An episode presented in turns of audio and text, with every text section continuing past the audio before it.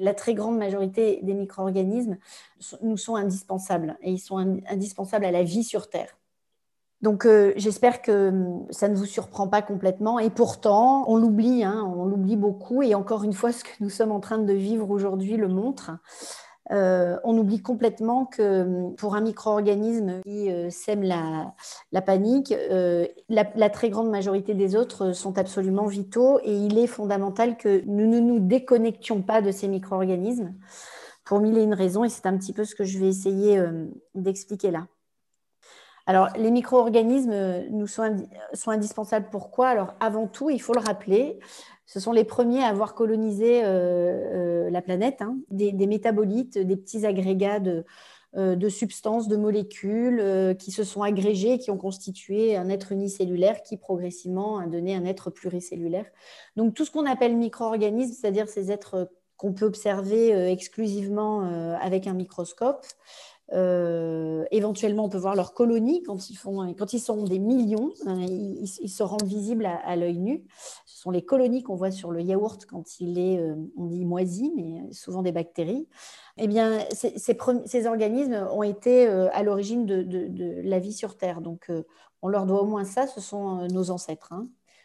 Euh, je rappelle aussi que euh, sans micro-organismes, la vie végétale est absolument impossible. Elle sert par exemple, et c'est une des actions les plus connues, à la fixation notamment de, certaines molécules pour euh, les végétaux. Elle sert aussi à leur nourriture, voire à la reproduction de certains d'entre eux. Il faut savoir que certaines graines ne sont fertiles que quand elles ont été fermentées, fermentées avec l'aide de micro-organismes. Donc aujourd'hui, les micro-organismes, pour le monde végétal, sont absolument structurantes. Et puis, comme nous sommes quand même euh, toujours anthropocentrés, même si c'est hum, un état d'esprit que j'aimerais euh, euh, élargir, effectivement, les micro-organismes sont aussi indispensables à la vie animale, y compris à la vie humaine. Et dans cette phrase, je nous rappelle que nous sommes des animaux. Et donc, si ces micro-organismes sont indispensables pour la vie animale, ils le sont aussi pour nous. et cette vie serait absolument impossible sans micro-organismes, alors que ce soit pour euh, notre métabolisme. Hein, euh, euh, regardez l'état de votre métabolisme après une prise d'antibiotiques qui a lavé votre flore intestinale, mais aussi pour notre immunité et on le sait maintenant, y compris pour nos émotions. Donc, y compris pour l'émotion artistique, les micro-organismes nous sont très utiles. À ce propos, je voudrais citer un exemple. J'ai des chiens euh, et récemment, l'un d'entre eux s'est mis à devenir coprophage. Hein. donc, euh, euh, dès qu'il voit des crottes de chiens, il, a tendance à s'en approcher, à vouloir les manger. Euh, et donc, en cherchant un petit peu, je me rends compte que bah, oui, ce, chien a sans doute des problèmes intestinaux et il essaye de, sans doute de réensemencer sa flore intestinale en mangeant les selles d'autres chiens. Et il ne les mange pas toutes, il les sent et il les choisit. Et finalement, il mange celles qui, sans doute, lui apportent euh, une flore intéressante pour euh, la sienne. Donc, c'est intéressant de, réfléchir à ça.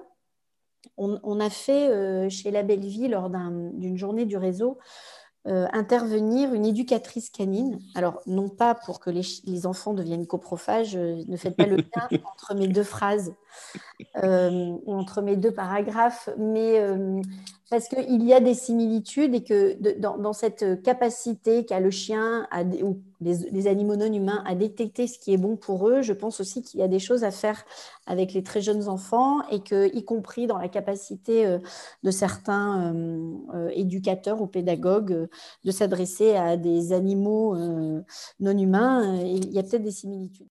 Donc, tous les micro-organismes sont vos ennemis c'est ce qu'on vous a fait croire hein, pendant euh, de nombreuses, nombreuses années, et en particulier dans notre pays qui est pasteurien, où euh, le micro-organisme est, euh, on dit, un microbe, une maladie, ou un pathogène, un microbe, une maladie, et puis plus tard un vaccin ou un remède ou un antibiotique. Alors bon, c'est un mensonge. Voilà, ça n'est pas vrai du tout. Euh, la très très grande majorité des micro-organismes ne sont pas nos ennemis, donc je vous l'ai montré tout à l'heure. Seule une toute petite proportion sont non pas pathogènes, mais ils sont potentiellement pathogènes. Et donc euh, il est fondamental là de, rappeler également euh, la notion de terrain. D'ailleurs, la plupart des micro-organismes qui nous causent des troubles sont des micro-organismes endogènes, c'est-à-dire des micro-organismes que nous hébergeons et qui, avec lesquels nous vivons et qui nous sont indispensables. Et puis un jour, parce qu'il y a un déséquilibre de pH, parce qu'il y a un déséquilibre émotionnel, un déséquilibre hormonal, parce qu'on a un traitement euh, parce que euh, a une, chute émotionnelle. Bah, notre organisme n'est plus le même. Cette bactérie endogène ne se comporte plus de la même manière. Elle va peut-être proliférer et elle va devenir pathogène. Elle va nous causer des troubles. Cette information-là montre bien que un élément n'est pas strictement pathogène. Il est potentiellement pathogène et il peut être soit en sommeil, voire euh, nous aider. C'est une bactérie endogène qui euh, vit avec nous, ou alors euh, se transformer et devenir un peu plus gênant. À la même manière que les substances chimiques, il s'agit aussi d'une question de quantité, c'est-à-dire qu'un micro-organisme seul ne cause pas grand-chose à un organisme comme le nôtre.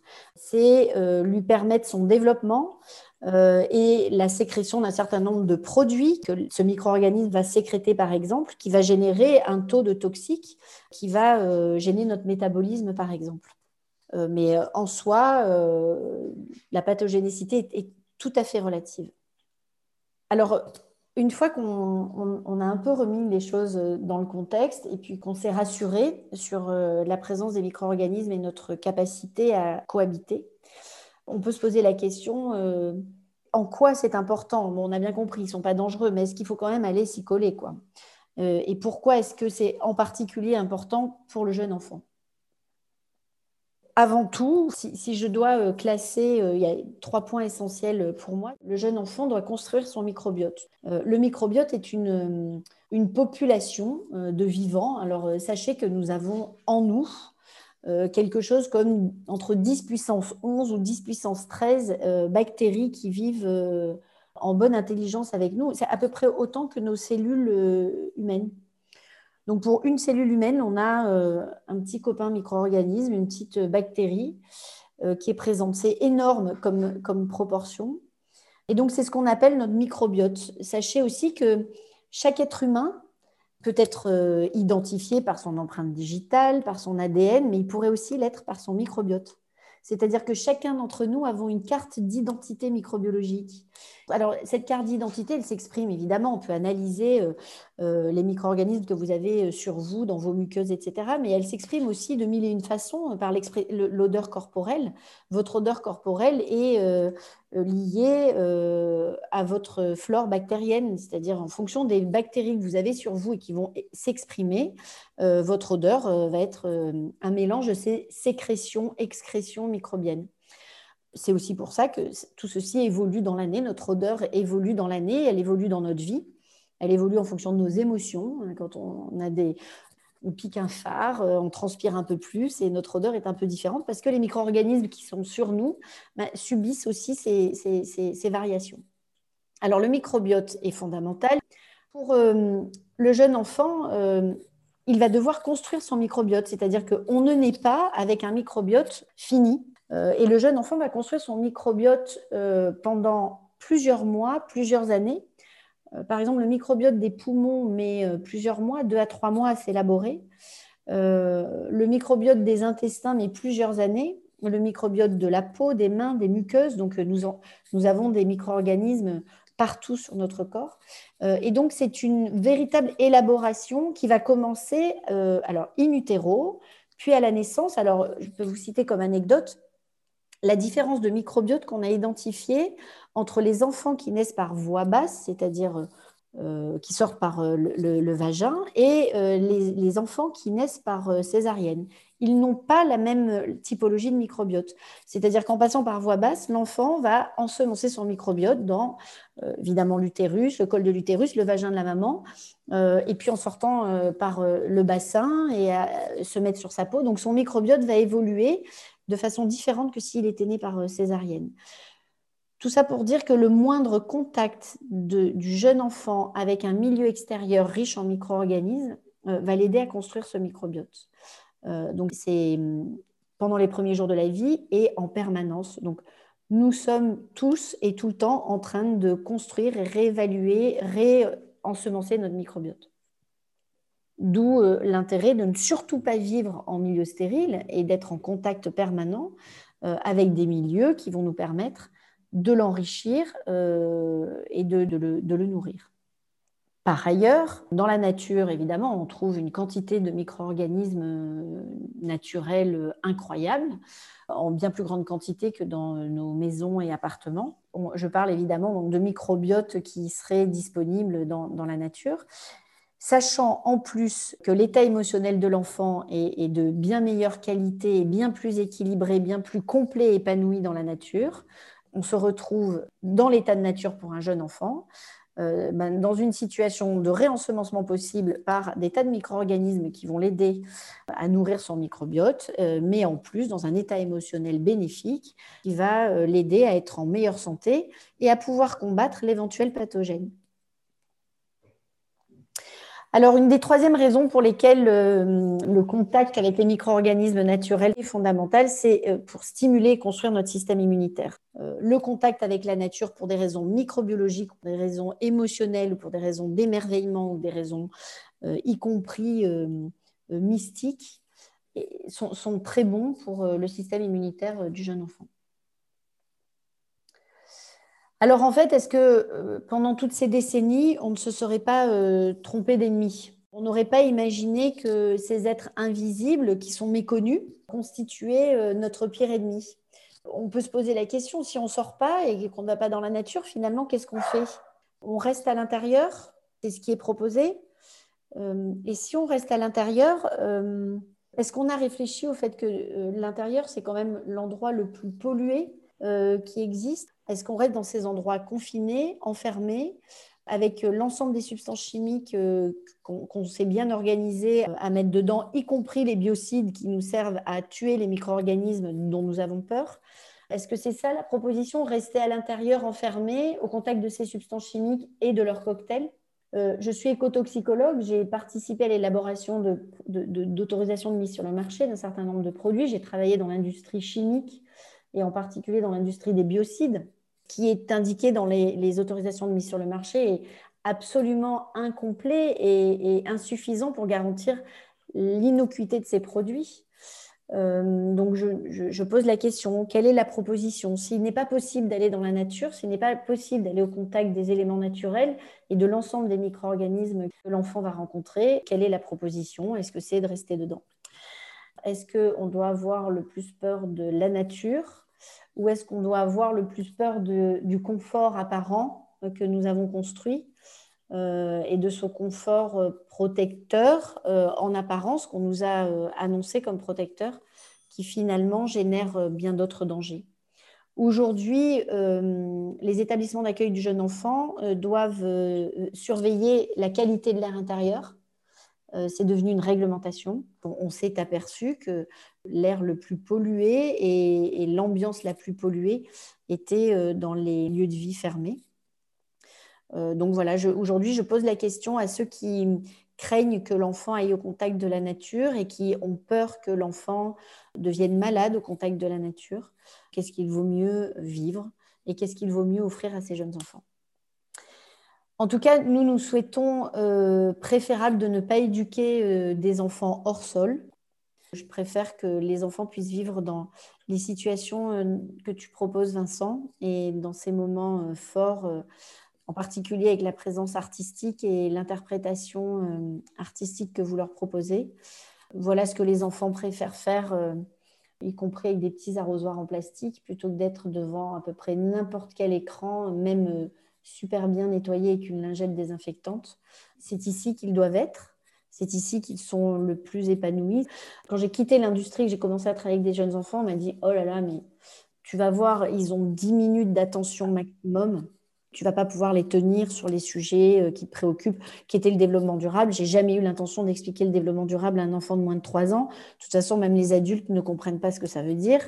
Euh, en revanche, j'ai eu l'occasion de leur faire vivre des moments pareils et euh, même les enfants les moins attentifs, même les enfants les plus zappeurs, même ceux qui veulent changer d'activité le plus souvent possible, sont capables de rester des heures, des journées complètes à faire ce genre d'activité. Et je crois que c'est ce genre de proposition euh, qui est beaucoup plus épanouissante pour ces jeunes enfants que à peu près tout ce qu'on pourrait inventer d'autre. Donc, ben, merci beaucoup euh, pour votre attention. J'espère que cette apport vous nourrit un petit peu et je suis à votre disposition pour toutes vos questions. Je peux te poser une, question? Ah ben oui. Moi, j'avais envie de te recevoir dans cette conférence parce que si on aborde euh, l'enfant en tant qu'être microbiologique, toute la question du sauvage et euh, la question de euh, l'opposition culture-nature, tout ça, ça s'effondre. Et pour moi, il y a une notion qui est centrale, c'est celle de, de l'équilibre naturel. Comment tu vois l'équilibre naturel du point de vue microbiologique? Euh, ben, l'équilibre naturel, c'est ce que je vous présentais euh, euh, tout à l'heure, c'est-à-dire c'est une construction progressive, c'est un équilibre en évolution permanente. Il n'y a pas d'équilibre statique. Enfin, de toute façon, l'équilibre statique, même en physique, n'existe pas, il n'existe nulle part, et a fortiori dans le vivant. L'équilibre, c'est comme une, bicyclette, quoi. Si on n'avance pas, euh, on perd l'équilibre. Donc, euh, euh, il faut sans cesse nourrir cet équilibre microbiologique que nous avons pour qu'il persiste et qu'il existe encore. Donc, l'équilibre de vie du jeune enfant et le nôtre hein, n'existe pas, ou il existe à l'instant T et il est sans cesse requestionné, sans cesse déséquilibré, sans cesse en train d'évoluer, quoi si on n'apporte plus euh, de micro-organismes, on génère un déséquilibre euh, de fait. C'est-à-dire que, alors, il faut connaître euh, les modes de reproduction aussi des micro-organismes. Donc, vous, l'avez sans doute souvent vu, ce sont des courbes exponentielles. Un micro-organisme se développe extrêmement rapidement. Mais quand il est en lieu, en, lieu clos, en vase clos, euh, il se développe rapidement, puis ensuite il va stagner, et puis ensuite la population va décroître parce qu'elle s'intoxique toute seule. Euh, ça, c'est quand on, est en vase clos. Euh, nos organismes ne sont pas des vases clos. Nos organismes ont des intrants, sortis, et, et, notre équilibre microbiologique est dépendant aussi de ses entrées et de ses sorties. parce que plus l'offre microbiologique est importante, euh, plus l'enfant va avoir l'opportunité de réensemencer son microbiote, euh, de stimuler son immunité, etc. Euh, c'est un peu comme se nourrir toujours avec le même aliment. Si on nourrit la population microbienne qu'avec une catégorie de micro-organismes, on va complètement déséquilibrer le microbiote.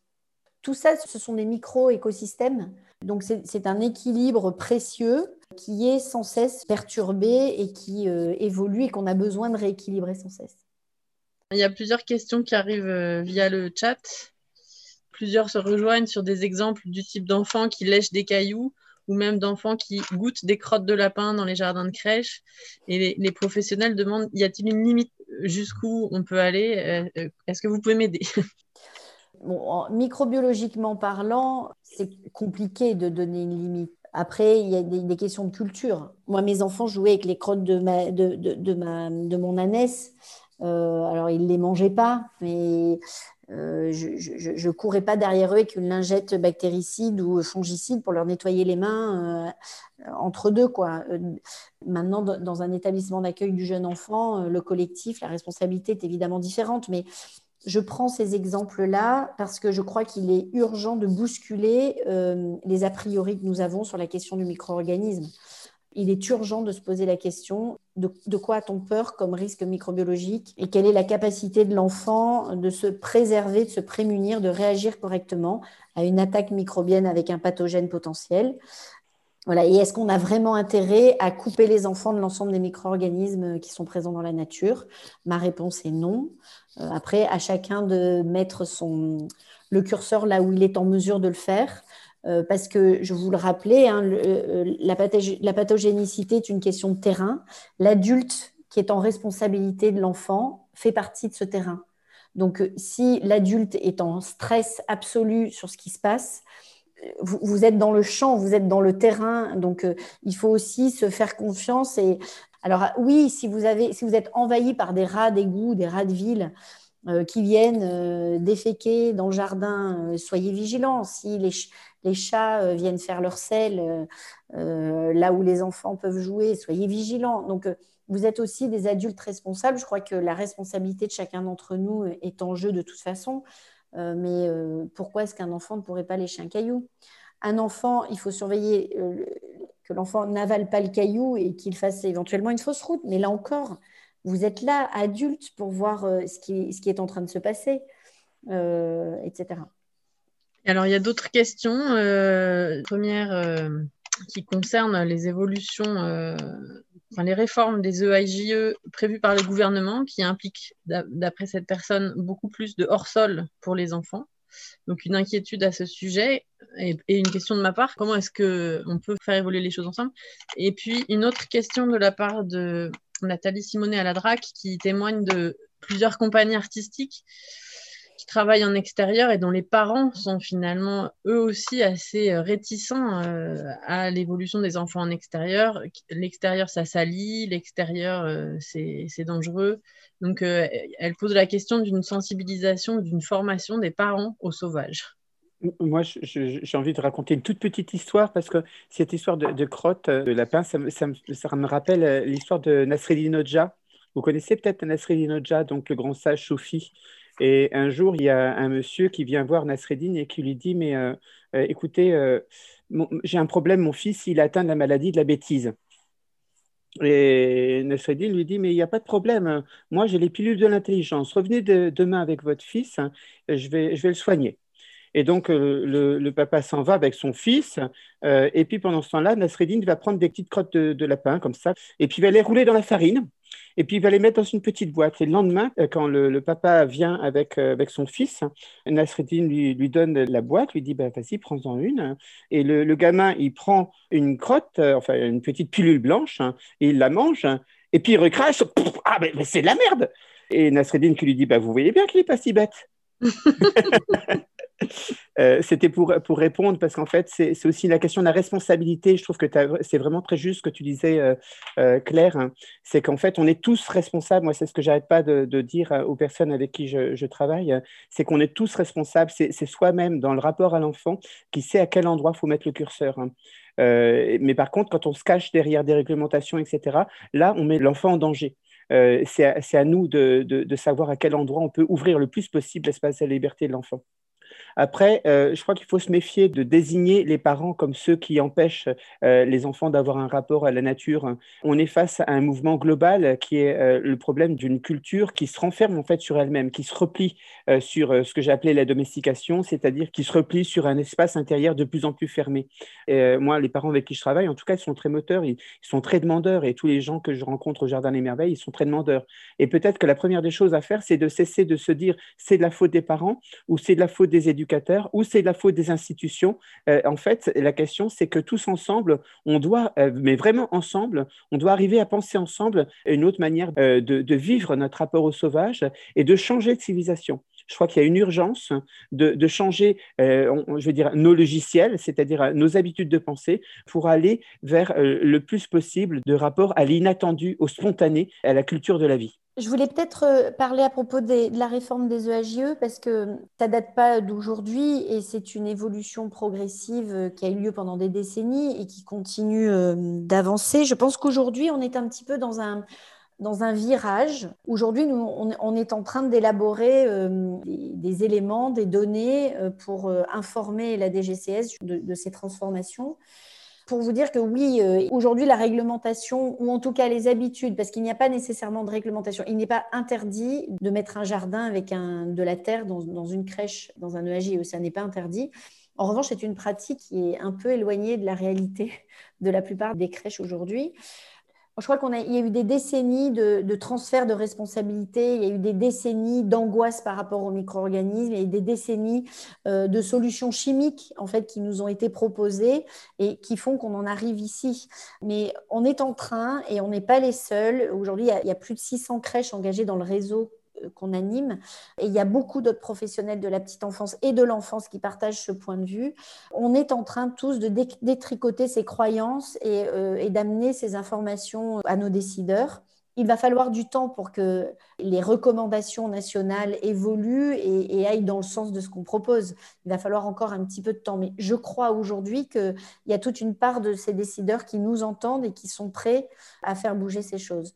Mais on ne détricote pas un siècle ou deux siècles de croyances, même plus que ça, parce que la peur de la nature est bien plus ancienne que ça, mais sur le risque microbien, on, ne peut pas tout défaire en, quelques années.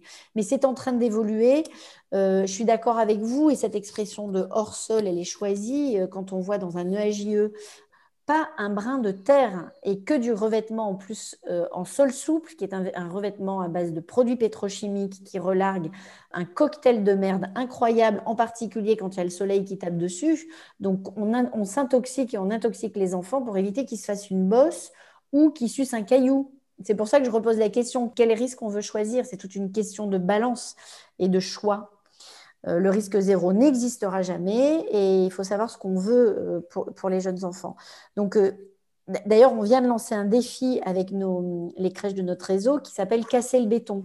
On leur dit dans vos, cours, dans les, si vous avez la chance d'avoir une course, casser le béton si vous avez le droit. Si vous n'avez pas le droit, laissez la petite fente que vous aviez prévu de reboucher, laissez-la s'écarter, laissez-la se réensemencer, regardez le pissenlit qui va en sortir et laissez-le et euh, faites une prière devant lui et, consacrez-le plutôt que de l'arracher parce que ça fait une tache au milieu du béton. Donc euh, voilà, cassez le béton.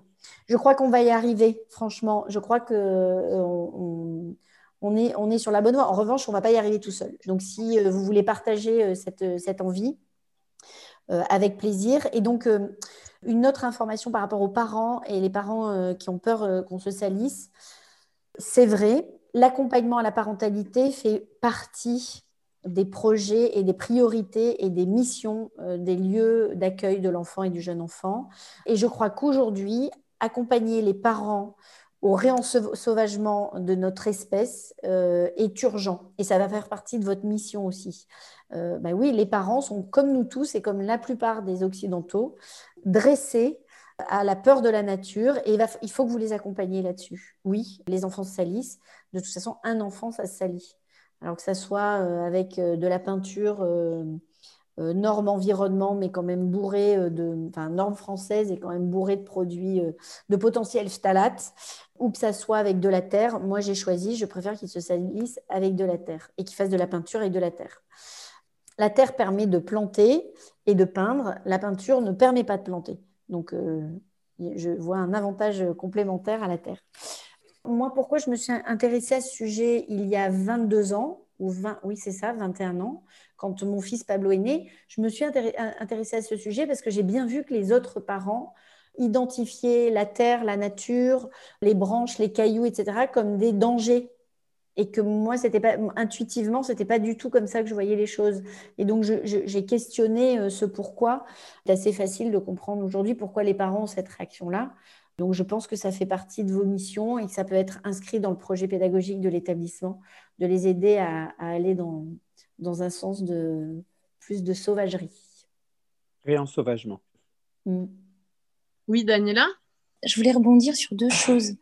La première, c'est qu'en fait, en tant qu'artiste, ce dont vous venez de parler, c'est-à-dire que la différence aussi entre un lieu aseptisé et une expérience de nature, euh, c'est aussi la question d'une expérience sensible qui est fondamentalement différente.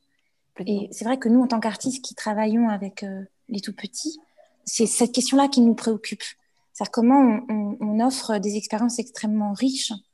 Euh, et c'est vrai que dans la nature, bah, les cinq sens sont tout le temps en éveil. Euh, les odeurs, les sensations. Enfin, jouer avec de la terre et jouer avec de la peinture chimique, c'est pas du tout la même expérience sensible. en plus du microbiote, il y a vraiment cette question de l'expérience émotionnelle, c'est-à-dire qu'on pourrait l'expliquer presque avec para plus B que effectivement, ça ne provoque pas du tout la même expérience pour un enfant. Et donc pour sa construction, dans son rapport au monde et à ses sensations. Et du coup, je trouve que c'est en plus une évidence le fait que nous, artistes, ben, on a le désir, enfin, de façon assez évidente, de, travailler sur ces territoires en, dehors, pas sur le lino. Et puis il y a autre chose euh, qui me vient aussi depuis tout à l'heure en écoutant Vincent aussi, c'est aussi la question bêtement hein, que écologique. C'est-à-dire on ne peut pas euh, protéger ou en tout cas enseigner ou, ou se reposer la question de comment on change notre rapport à la nature parce que c'est bien parce qu'elle a été domestiquée que la planète a, été a été détruite en partie. C'est bien ce rapport-là qui a créé ce déséquilibre qui est l'Anthropocène aujourd'hui. Mmh. Euh, donc, c'est une remise en question. Cette, question de domestication, elle est, en fait, elle est essentielle. Tous les philosophes aujourd'hui, euh, de Bruno Latour à Baptiste Morisot, enfin, on le dit, c'est-à-dire qu'en fait, on, on s'est trompé, on s'est complètement trompé. La planète a une limite, elle n'est pas illimitée, Et on n'a on pas compris ça. on a mis très très longtemps à comprendre ça. Et du coup, comment faire en sorte que les nouvelles générations prennent soin de quelque chose qu'ils ne comprennent pas et qu'ils ne connaissent pas? En fait, c'est impossible de se dire qu'on a envie de protéger euh, la biodiversité, alors que euh, c'est Baptiste Morisot qui parle de ça dans, dans un de ses livres. Il dit, en fait, aux États-Unis, on a fait le test euh, des enfants entre 3 et 10 ans. En fait, ils pouvaient reconnaître 2000 marques, 2000 logos de marques, quelles qu'elles soient. Par contre, ils n'arrivaient pas à reconnaître 10 feuilles d'arbres, des arbres de leur région. Donc, comment on va avoir envie de protéger les arbres ou de protéger quelque chose qui nous, qui nous permet d'être encore en vie, en fait, les uns les autres, si on ne le connaît même pas? Donc, je trouve qu'en plus, ce que le projet de Vincent, est, c'est quelque chose de extrêmement politique et même d'urgent. En fait, je pense que tous les artistes qui travaillent avec les, enfants doivent s'emparer de cette question-là. Parce qu'en fait, euh, sinon, tout simplement, enfin, je vais dire, enfin, on va tous mourir en fait. Si les nouvelles générations ne, se saisissent pas de ça, c'est, enfin voilà, je trouve que c'est un projet qui n'est pas juste intéressant, il est, il est juste vital, urgent, et nous devons tous nous en emparer. C'est même pas une question de point de vue en fait. Moi, c'est pour ça que je suis très content aussi que, euh, que Claire soit là. C'est qu'il faut qu'on arrive à, à changer euh, nos manières de penser, changer de, de, culture, en fait. Remettre, euh, remettre le vivant au cœur de, de nos, nos, pratiques. Il y, a, quelque chose aussi sur lequel je voulais rebondir tout à l'heure, hein, c'est la question de la, synesthésie. Euh, le fait que quand on, nous, quand on travaille avec les enfants, finalement, on est dans une pensée qui est une pensée globale. Euh, c'est-à-dire que euh, pour un enfant, et c'était beau ce que tu racontais, Claire, nous aussi, on, fait de la peinture avec, euh, avec de la terre, hein, parce que l'enfant, il peut toucher la terre, il peut la manger, il peut la sentir, il peut la voir, hein, et cette compréhension globale de tous les sens, hein, c'est ça notre, un, rapport équilibré à la nature. C'est ce qui est difficile dans cette intervention qu'on fait là, c'est quand on, mobilise deux sens, et c'est très très pauvre, et c'est très difficile, je pense même pour se souvenir de, de ce qu'on aura raconté, parce qu'on mobilise que la vue et, et l'audition. Mais en fait, le, rapport au monde, il est beaucoup plus complexe, il, est, et, il fait appel à tous les sens, et en fait, c'est fondamentalement un rapport de vie, un rapport vivant. Alors, je, veux bien aussi euh, rebondir sur ce que disait Daniela. Hein. Je, suis euh, tellement d'accord avec vous. Là, c'était juste un tout petit angle hein, qui a été euh, traité. je n'ai pas du tout abordé les, intérêts pour le jeune enfant ou pour l'humanité de créer ce type d'expérience euh, au sens plus large. Je l'ai vraiment euh, abordé exclusivement sur cet angle microbiologique parce que c'était l'angle qu'on voulait traiter ici aujourd'hui. Mais je suis tellement d'accord avec vous sur la question de l'expérience sensible. Nous, sommes des animaux.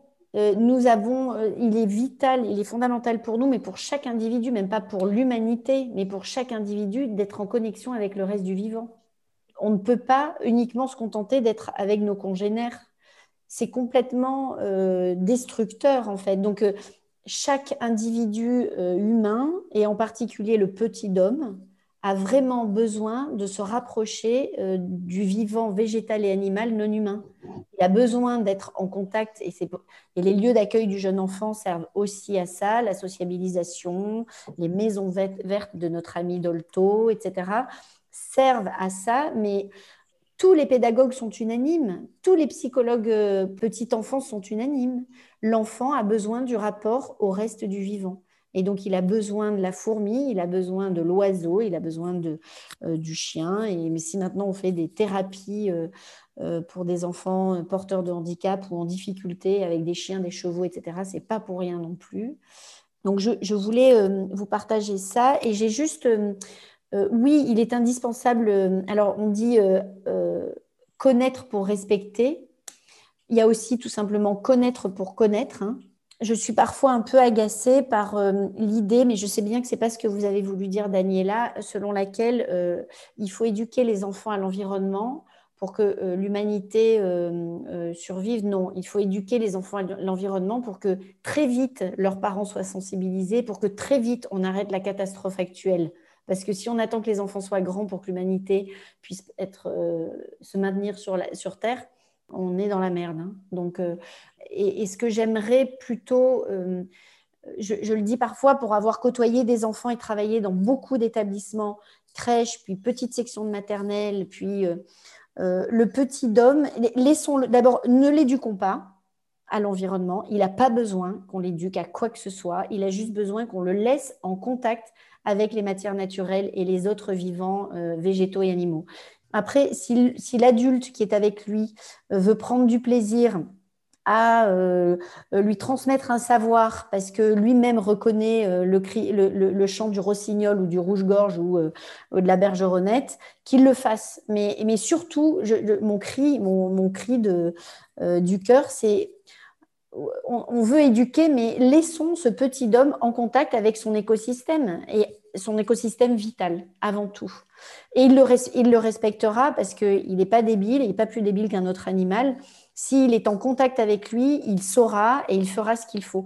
J'ai aussi parfois une autre phrase, réveillons, laissons le petit homme euh, vivre le néandertal qu'il peut être. C'est-à-dire, le néandertal était au contact de cette nature et la connaissait par cœur, il était capable à des euh, centaines de kilomètres de dire que tel euh, animal, tel mammifère ou tel animal était passé à tel moment.